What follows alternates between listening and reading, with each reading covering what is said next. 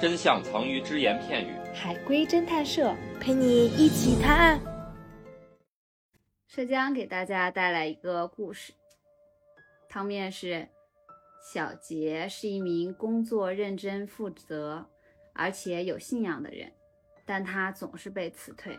但最后，他还是靠着自己的能力当上了一个副行长。几天后，他就买了一套有十六个房间的大别墅，一家人其乐融融住了进去。此后，小杰每天都西装革履的去上班，但有一天，小杰消失了。请问发生了什么？他被抓进去了。不是，这个故事有点小杰是在银行工作吗？是的，是也不是，啊，他在银行当保安。呃，不是，哎，也算在银行工作他是呀。他是副行长呀、啊副行长，那他是是不是银行的副行长？是银行的副行长啊，他一开始努力工作，然然后然后咋着来着？买了一套有十六个房间的超大别墅，十六这个数字重要吗？不重要。净整这些浮夸的词儿，你我这也是一个真实的案件改编的哦好吗？真实的案件比我这个更夸张呢。他有信仰，很重要。是的，他是信仰共产主义吗？不是，他是信基督教、类似，天主教？是的，他死了吗？没有，他那 去他总是被辞退。哦，他去看海底星空去了吗？海底星空是什么？没有。海底星空是什么？是我理解的海底星空吗？海底星空就消失在他里边的那个。他被辞退的原因和信仰有关吗？和信仰无关，和他自己有关。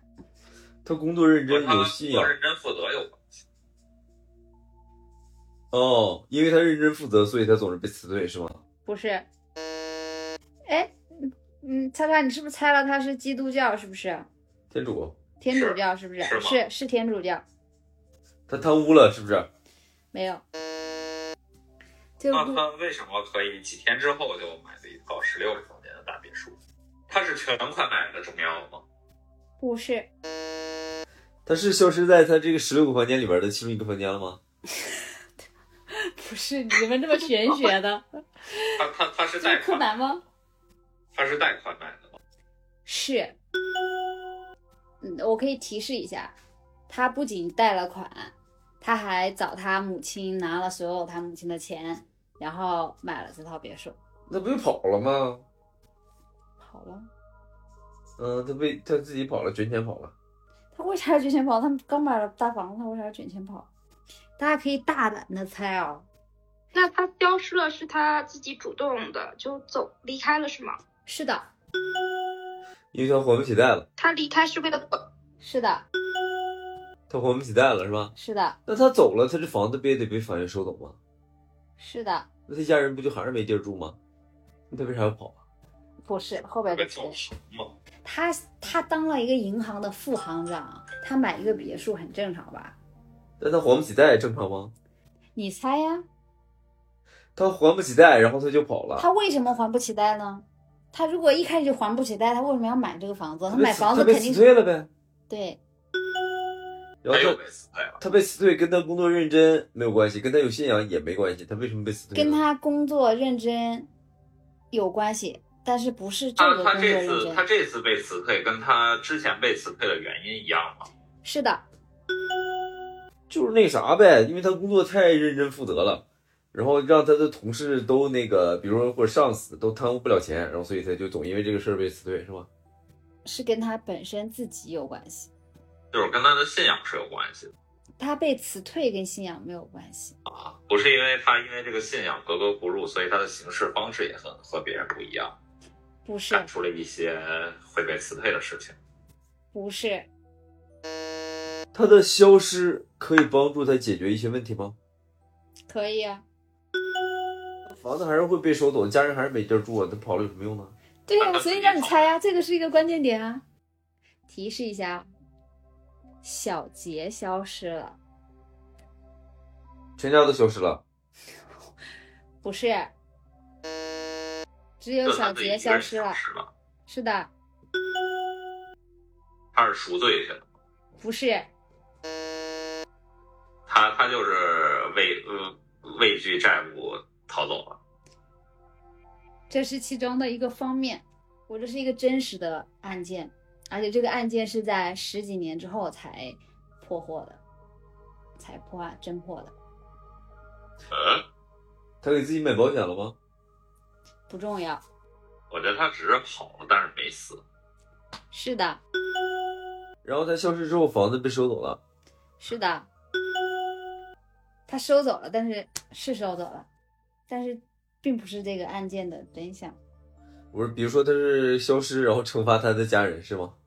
用消失惩罚家人，不是，他用别的惩罚他家人，是的，那他让他的家人还贷惩罚他的家人，不是，嗯他他就不想惩罚家人，他想惩罚家人，想还是不想？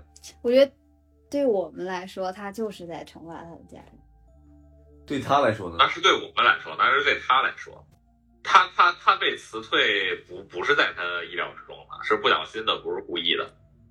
他每次都会因为各种各样的理由被辞退，然后这些理由就是是一样的。对，这些理由是跟他自己有关系的，是他自己性格的原因。他工作效率低，不，他工作认真、负责，效率非常高，所以他最后才能凭借自己的努力成为了一个副行长。他这种情况怎么会被辞退呢？哎呀，这种情况怎么会被辞退呢？天主教，呃，天主但教其，实这个信仰是怎么影响这个故事的，是猜不出来的。你就很天主重教要，的天主教很重要的一条是什信么条，说一下，天主教信条是啥？是不能说谎吗？不是这你直接告诉我吧，这可能是知识盲区不能自杀。啊啊，啊！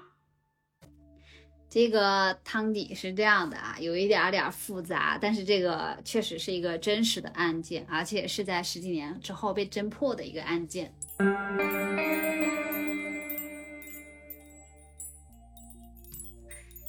小杰是一名非常出色的会计师，因为他有自闭症倾向，所以他比其他人更能够集中精力去做一些事情。但是总是因为人际关系处理不好被辞退。但是几年后，他还是凭借着过硬的能力当上了一个银行的副行长。妻子为了面子哄他买下了一套他根本买不起的大别墅，为了买房，他不得不掏光了母亲的积蓄，于是母亲和他们都住进了大别墅里，而由他承担了一大家人的开支。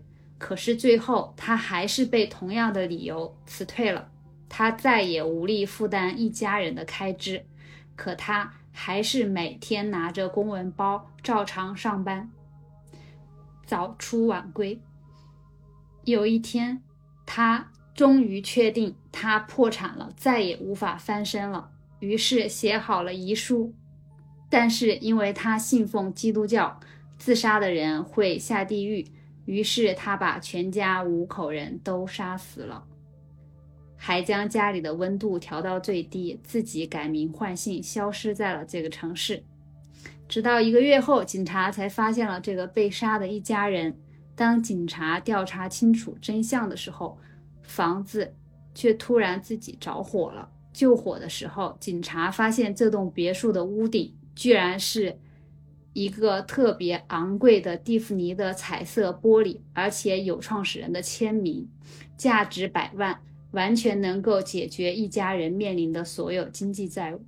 这个人最后被抓是因为一个记者一直在一直在追踪这件事情，然后他通过他的遗书，而且他警察去那个房子里边，当时拍了很多照片嘛，然后他把他的孩子和他的妻子全部都杀了之后，摆的非常整齐，然后摆在他们那个别墅里边有一个专门跳舞的一个一个舞池中间，然后他的妈妈因为住在五楼，然后他搬不下来，所以他把他的妈妈就直接放在了五楼，而且也是穿戴整齐，然后放在了五楼。然后他把家里的温度调得特别低，然后还放着音乐，然后他写了遗书，然后遗书里边就交代了这些事情。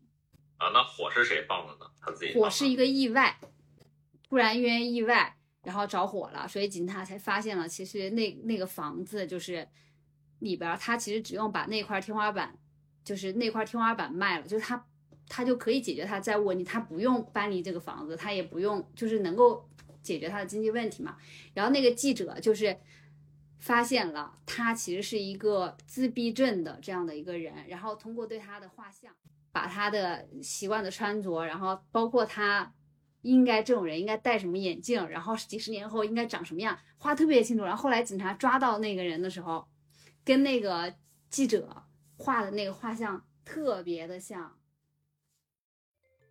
本故事纯属虚构，谁是本期最佳侦探？订阅评论就有机会参与探案哟。